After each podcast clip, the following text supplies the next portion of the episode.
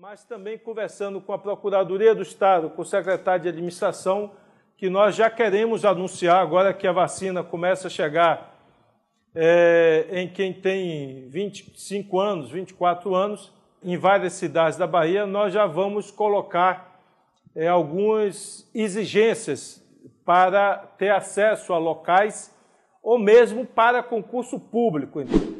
A vacinação no Brasil, enfim, avançou e já atinge 59,1% da população com a primeira ou a dose única, e muitas cidades já chegaram à população mais jovem, de até 18 anos. E a nova realidade já fez surgir uma nova discussão. Será que vem aí a temporada de restrição aos não vacinados? Você pode ter certeza, para shows, para festas, com certeza sim. Se a gente em algum momento vier permitir festas e shows em nossa cidade, seja com que público for, a pessoa vai ter que provar que está com a primeira dose, com X dias de vacinação, e aquela que tiver já com a segunda dose vencida não poderá ter acesso, ou se não, PCR nas últimas 72 horas. Na Bahia, os números têm revelado o controle dos índices epidemiológicos e a variante Delta não circula no estado, pelo menos oficialmente. Os protocolos de segurança alcançam sua fase mais branda e o cotidiano começa a dar sinais de retorno dos hábitos dos moldes pré-pandêmicos. O episódio 92 do terceiro turno traz para a roda de conversa um breve cenário sobre a situação da pandemia, assim como os números da vacinação no estado e os debates sobre as prováveis adoções de medidas que impõem limites aos que optaram pela não vacinação. Há legalidade nisso ou é capricho dos gestores? Dia após a gravação desse episódio, a Secretaria Estadual da Saúde, a CESAB, confirmou a presença da variante Delta na Bahia. O Laboratório Central de Saúde Pública detectou na quinta-feira, 26 de agosto, por meio de sequenciamento genético, três amostras da cepa no estado. Começa agora o terceiro turno. Um bate-papo sobre a política da Bahia e do Brasil.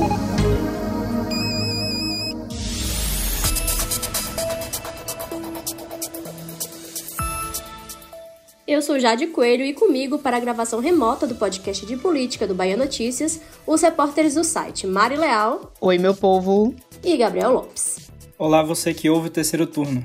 Bom, a Bahia é um dos estados brasileiros que consolidaram queda em todos os índices relativos à Covid-19. Nessa quarta-feira, que é o dia em que a gente grava o terceiro turno, o estado tem 3.056 casos ativos, que são aquelas pessoas que ainda estão doentes. E a taxa de ocupação dos leitos de UTI adulto, que é aquele dado que sempre preocupa muito as equipes de saúde e as pessoas, e é claro, os gestores, está em 37%. Em Salvador, a ocupação de leitos para manifestações mais graves da doença está em 26%. E o que a gente sabe é que esse cenário está intimamente ligado ao avanço da vacinação, que apesar de todos os pesares e do negacionismo fomentado, avançou.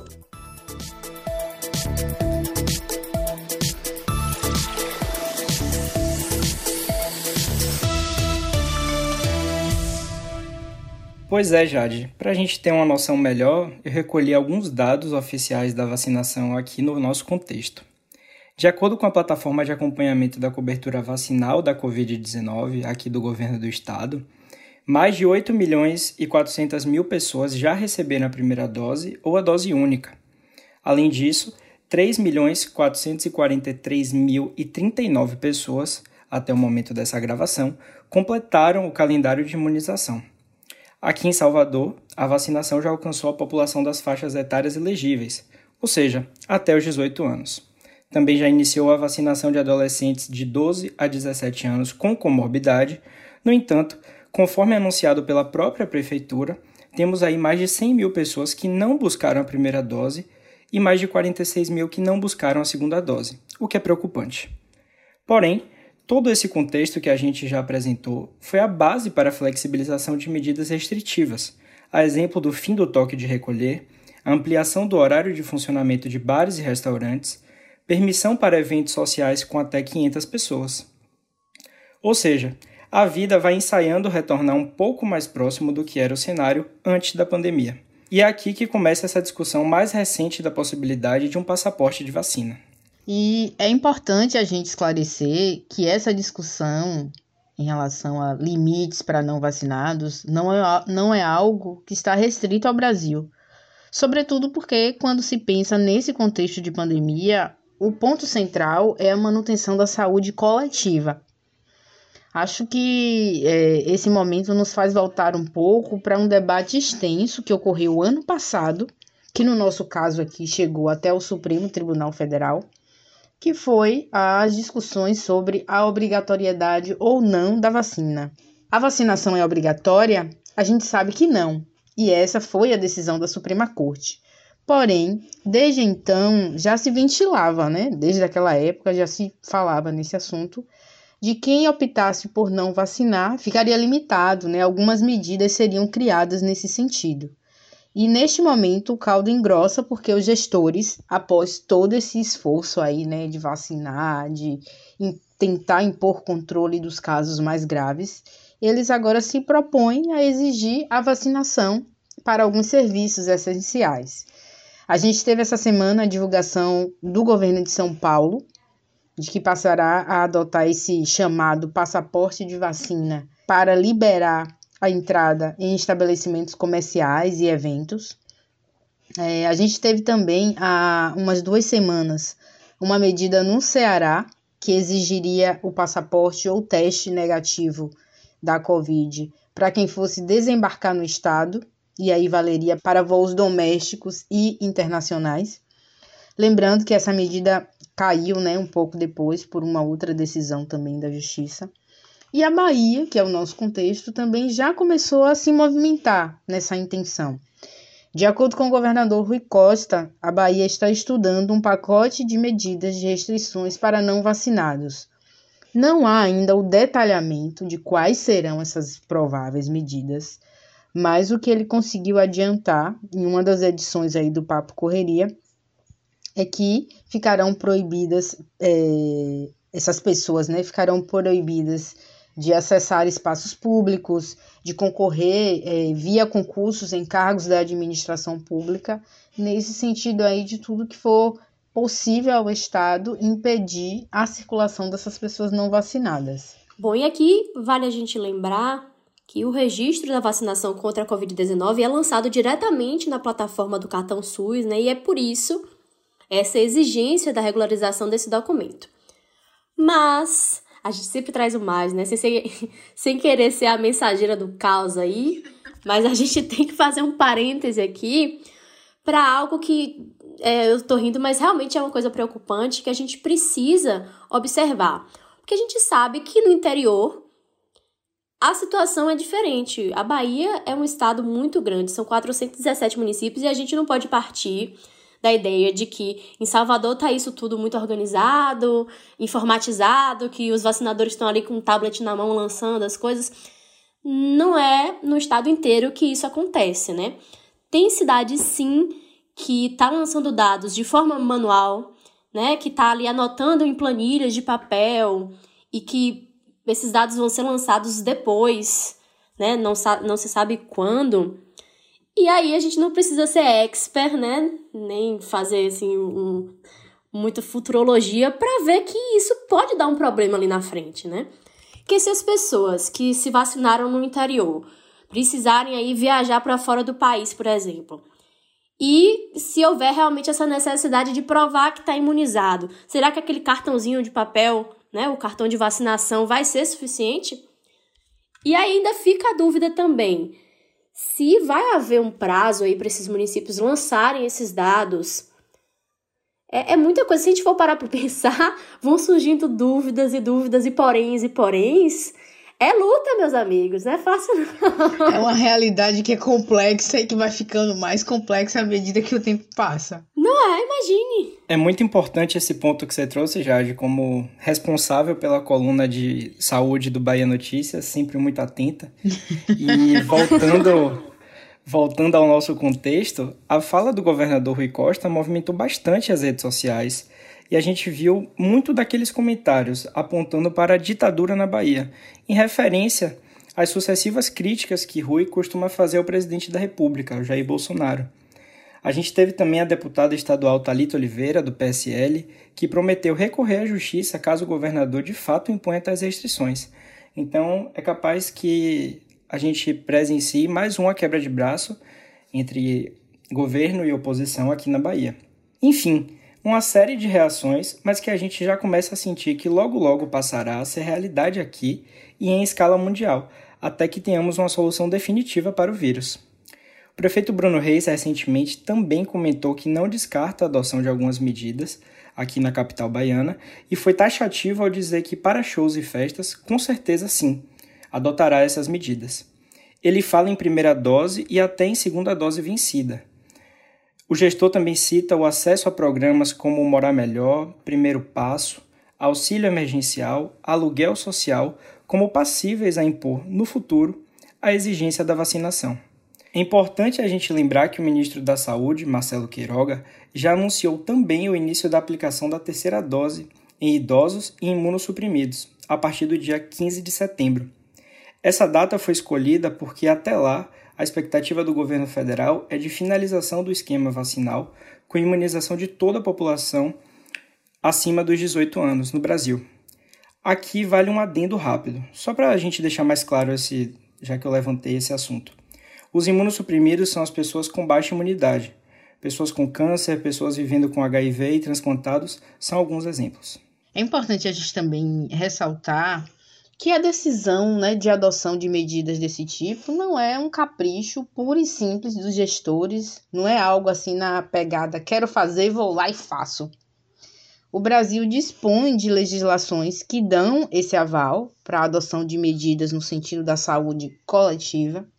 Vou citar aqui dois exemplos. Um é a Lei da Vigilância Epidemiológica, que é de 1975, né, muito anterior a esse processo que a gente está vivendo agora, que prevê que cabe ao governo determinar as vacinas de caráter obrigatório e, consequentemente, as penalidades destinadas a quem não se imuniza. A gente tem também uma outra lei recente, que é a Lei 13.979, de fevereiro de 2020, que dispõe de ações que podem ser adotadas no país especificamente durante a pandemia. A gente tem ainda decisões do STF, é, que, para além dessas leis, né, já, já em vigor, apontam que autoridades podem implementar medidas de vacinação compulsória é isso. Não é possível ir pegar o braço da pessoa e obrigar a receber a agulhada, mas é permitido a adoção de medidas com respaldo e resguardo de leis, o que, em certa maneira, faz a pessoa, para além da questão da proteção individual, optar pela vacina, né? É uma, pode ser uma espécie de cooptar, levar a pessoa para evitar outras questões a decidir se vacinar ainda que não acredite que a imunização, que a questão da saúde individual esteja ali como o centro da questão. Um exemplo desse contexto de vacina é a da febre amarela, que é exigida, tendo que ser comprovada pela Anvisa para entrada em outros países. Então, a gente pode aqui é, fulanizar, politizar esse debate das restrições, porque também está vivendo nesse momento esse calor, né? De, dessas emoções todas mas é algo muito mais amplo. E na atual pandemia, está aí batendo na porta já também a gente tem a variante Delta, e é um processo que eu acredito que um fator que vai fazer com esses gestores, que esses gestores adotem no ritmo mais rápido medidas para retomar um pouco mais é, de segurança. Então, evitar o quanto antes a circulação desses não vacinados. Eu acho que assim a variante Delta está aí no horizonte dessas decisões que a gente deve ter bem em breve. Vale a gente citar, e é importante a gente citar também, dentro dessa discussão, o receio do pessoal do, né, do setor do turismo e do entretenimento, que foram os setores mais afetados pela crise sanitária. A gente sabe que todo mundo foi afetado, mas esses setores especificamente, eles não tiveram em nenhum momento flexibilização, né?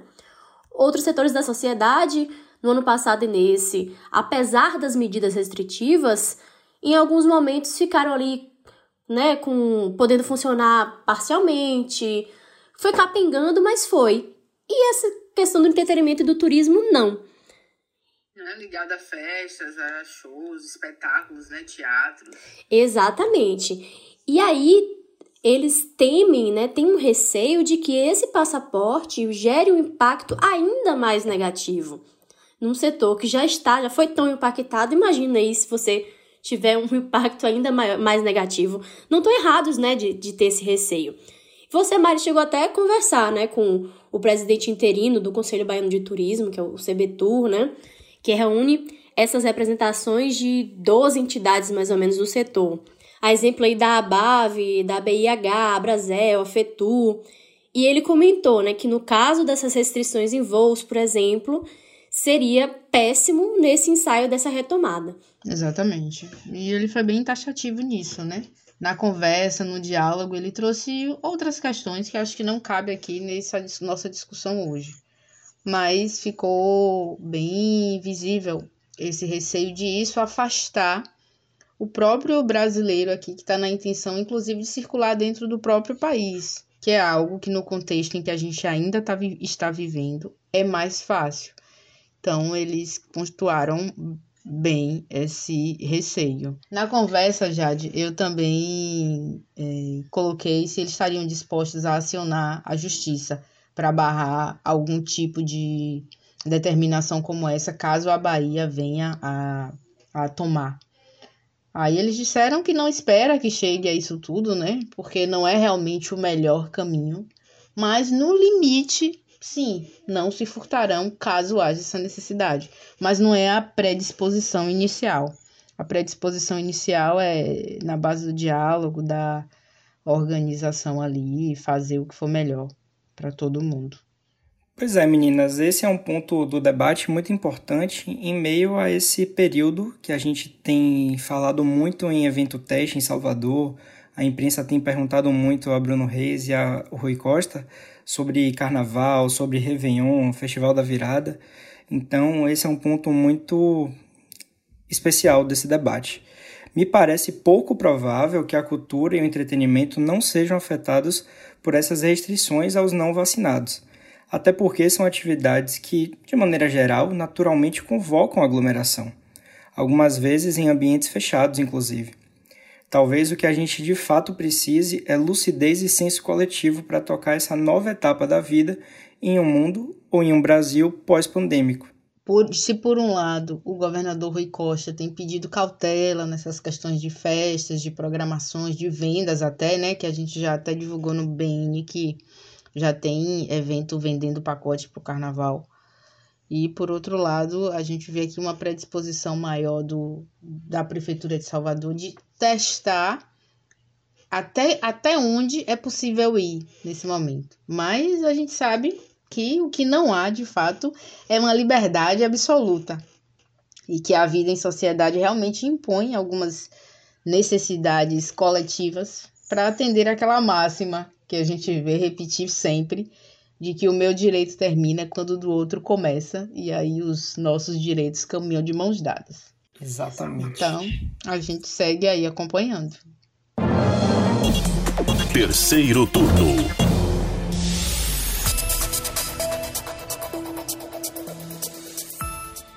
E assim a gente vai chegando ao fim de mais uma edição do podcast Terceiro Turno. E a gente sempre reforça no final, nós estamos sempre muito interessados na sua opinião, então conta pra gente o que, que você acha desse passaporte da vacina, qual é a sua avaliação dessa nossa discussão aqui. Muito obrigada pela audiência, muito obrigada também Mari e Gabriel pela parceria. Até a semana que vem. Um abraço para vocês, colegas aqui, obrigada pela parceria de sempre e até a próxima sexta. Valeu, meninas. Obrigado a todo mundo que escutou mais um episódio do terceiro turno. E a gente se encontra de novo na semana que vem. Tchau, tchau. O programa é gravado das nossas casas e conta com a apresentação dos repórteres Jade Coelho, Mari Leal e Gabriel Lopes. Nesse episódio, você ouviu áudios do programa Papo Correria, apresentado pelo governador Rui Costa, e do prefeito de Salvador, Bruno Reis, em uma coletiva de imprensa. Ambos estão disponíveis em canais oficiais no YouTube. A edição de som é de Paulo Vitor Nadal e o roteiro de Mari Leal. Você ouviu o terceiro turno, o seu podcast semanal sobre a política da Bahia e do Brasil.